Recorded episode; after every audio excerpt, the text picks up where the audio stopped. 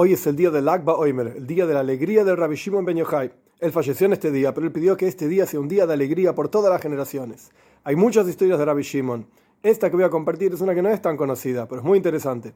Una vez Rabbi Shimon estaba caminando, vio un hombre que estaba maldiciendo a Dios por todas las enfermedades y sufrimientos que tenía. Este hombre realmente estaba afligido y sufriendo. Rabbi Shimon se acercó y le dijo, hey, para de maldecir a Dios, ¿por qué no le rezás para que te quite las enfermedades?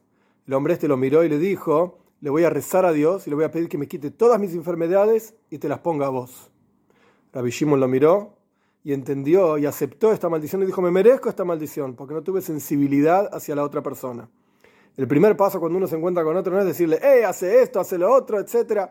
Sino que el primer paso es unirse, ser un socio de esa persona en la aflicción, en el sufrimiento, y recién después podemos ver cómo lo podemos ayudar.